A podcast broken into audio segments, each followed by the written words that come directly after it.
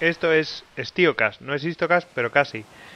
En este caso vamos a hablar eh, de los de las preguntas, algunas preguntas que nos hicisteis eh, sobre las navas de Tolosa y especialmente sobre eh, el, juicio de Dios, sobre todo en la carga de, de los tres reyes. Espero que os guste. Bueno, y tenemos una pregunta de nuestro compañero Hugo Cañete, arroba Hugo A. Canete en Twitter, y la pregunta es la siguiente. ¿Podríamos afirmar en términos churchilianos que las navas fueron el fin del principio de la nación española? Bueno, eh, vamos a ver, nación española, nación española, mm, yo siempre he dicho que la nación española, yo la veo mucho más atrás, la veo casi, me gusta irme hacia atrás, en los orígenes, casi la España hispano-romana, ¿no? Y la visigótica, cuando hablamos, como hablamos en las últimas en los últimos programas. realmente la, reconquista es fruto de, unas, de, un, de, de, una, de una población unida por, por vínculos religiosos, vínculos políticos, vínculos sociales, vínculos jurídicos, que ya se da con los visigodos y con los romanos. Vamos muy atrás. ¿En las navas qué ocurre? Bueno, que esos cinco reinos cristianos, sí, evidentemente, tienen un, enemigo común.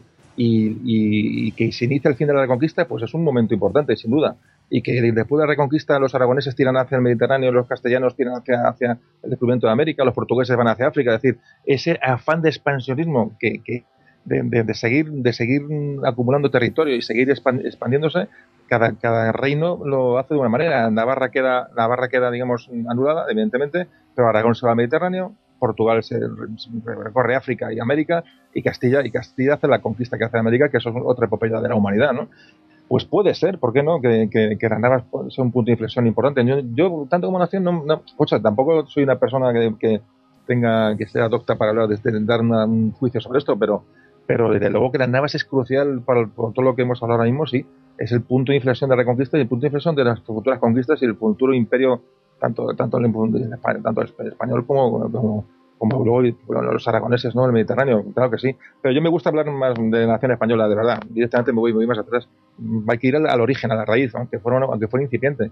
Pero yo me quedo, yo me quedo con la España hispano-romana y visigótica como y como Don Pelayo como, como, como un catalizador de, esa, de ese recuerdo y ese inicio de la conquista. De verdad, me gusta más que quedarme con eso. A ver, vosotros no sé, no sé qué opináis. ¿Qué opináis?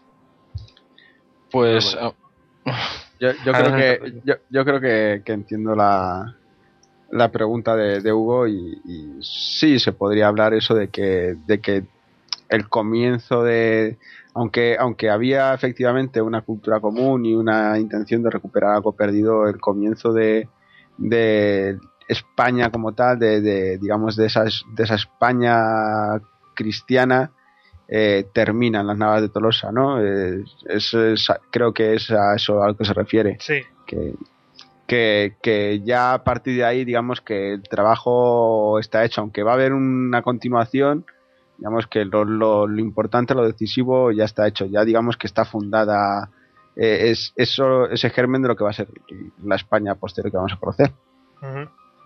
Yo de todas maneras creo, eh, yo entiendo la, pregunta de, Hugo y, coincido con, con, con Rodrigo en, en, el aspecto de que efectivamente lo, lo más difícil se, se, hizo ahí, ¿no? Se hizo que era, digamos, el, el conseguir poner realmente de acuerdo o el, o el unir, aunque fuera por un, en un momento espacio-temporal a, a, todos los reyes o a la mayoría de los reyes cristianos para, para formar un frente común, ¿vale? Viendo que era la única manera de, digamos, de, de conseguir avances reales, de, de no ser engullidos o devorados por, por los almohades pero que también o sea también o sea estoy de acuerdo con con José Carlos en el sentido de que eso no habría sido posible si no hubiera habido toda una toda una un bagaje anterior común.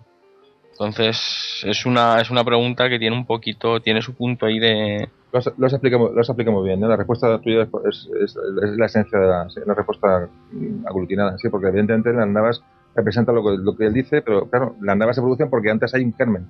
Sí, la, verdad es que sí, va todo, va todo concatenado. Yo creo que la propia pregunta es la respuesta, o sea, es, se responde a sí misma la pregunta de Hugo. Eh, luego hay otra mm, otra pregunta de bueno esto da igual la, la, digo directamente vale como aparte ¿Vendió, ¿Vendió Martín Alaja las, las ovejas? sí, la, vendió. Eh, a ver, la, pregunta de Javier Beramendi, eh, que como le gusta meter el dedo en el ojo, pues aquí se ha lucido. Eh, arroba tamtamberamendi en Twitter. Dice, atención, ¿eh? ¿Encaja la actitud de los reyes cristianos en la batalla de las Navas de Tolosa con el concepto de batalla identificado en la época medieval como juicio de Dios, tal y como la definen George Duby eh, de El Domingo de Bounis o Bouvines o, recientemente Martín Alvira Cabrer eh, el jueves de Muret el 12 de septiembre de 1213 eh, pues yo, yo a Veramendi le diría que no he leído los tíos esos, pero, pero que el espíritu de las cruzadas en sí mismo es ese, es el juicio de Dios. Es el bando que gane tiene el Dios verdadero. Evidentemente es una, no hay que olvidar que es una guerra por territorio, es una guerra por, por prebendas, pero el catalizador, lo, lo que aglutina, no es, o sea, al rey de el rey de Castilla el que el reino de León tuviera quisiera anexionarse o quisiera coger territorios en tal sitio le daba un poco igual lo que realmente les unía a todos el pegamento que, les aglutinaba no era otro que la religión con lo cual está claro que cualquier batalla iba a ser una batalla de, juicio de Dios eh, mira, yo creo, creo, he leído, eh, ¿cómo se llama? Martín, al Martín Alver es el, ¿cómo se llama? Martín, eh, Martín, Alvira Cabrer. Martín, eso, Alvira Cabrer. Este hombre, he leído, tiene una tesis doctoral sobre la batalla de Nana de Tolosa y la batalla de Muret. Espectacular tesis doctoral. Vamos, y ojalá escuche y, y, vamos. Bueno, felicitaciones por el trabajo y, agradecimiento sobre todo por, por, dar la luz que da. Vamos a yo creo una cosa y es que, es que el momento se puede pensar que sí, que no, que los reyes, o sea, que las batallas, las batallas son, son muy puntuales en la, en historia medieval. Son batallas casi casi que, que, son todos son guerras, digamos, de posiciones, de ataques, de, de asedios, de terracias, de, de, de tal. Entonces la batalla se da en muy poquitas ocasiones. Cuando se da una batalla es porque la cosa está, está digamos, está, es una decisión importante. ¿Y qué ocurre en la batalla? Eh, lo más importante es que van los reyes. Cuando un rey se juega la vida en una batalla es porque hay, algo más que lo, humano y lo terrenal, de verdad. O sea, cuando un rey desenvaina y carga, eh, vamos a ver, está cargando, está cargando mucho más que un rey, mucho más que está cargando todo lo que hay en, ese, reino, ¿no? Y evidentemente yo le veo, le veo un, trasfondo mm, religioso y de juicio divino y de aquí estoy, ¿no? Y, me, y, decides tú lo que tenga, lo que tenga que ocurrir. Yo, yo voy a dar lo más, lo más, de mí, me voy a exhibir delante de mi gente, voy a dar todo mi valor, pero te lo dejo a ti en tus manos el, lo que me va a ocurrir cuando, después de desenvainar. De verdad, yo lo veo así. Si no, si no, no se entiende que los reyes carguen, carguen en medio de una batalla. no, máximo esos reyes que estaban ahí por, por designio de Dios. Eso es, eso es, claro, claro. Es que, esos, esos, reyes no estaban ahí puestos mm, elegidos, eh, yo qué sé, por no, no, eran eran mm, designados por Dios, o sea, era intervención divina sí o sí. Estas monarquías hereditarias están cuidadas tal y, que, son, son, son seres son seres semidivinos, de hecho se les trataba como tal y que esa esa cabeza visible de un reino tan potente como Castilla, tan potente como Aragón, se ponga. Bueno, de hecho, Pedro II muere en Muret. Vamos a ver, es que, es que lo que es que muere en las batallas, no que me estamos inventando. Pedro II muere el año, el año siguiente muere en la batalla de Muret. Muere, o sea, le matan en un lanzazo, combatiendo en, primera línea.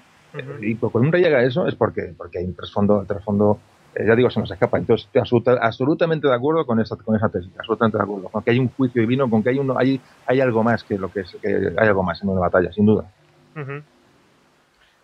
Bueno, esperamos que os haya gustado este es TioCast y nos vemos para el próximo. Pasad buen verano.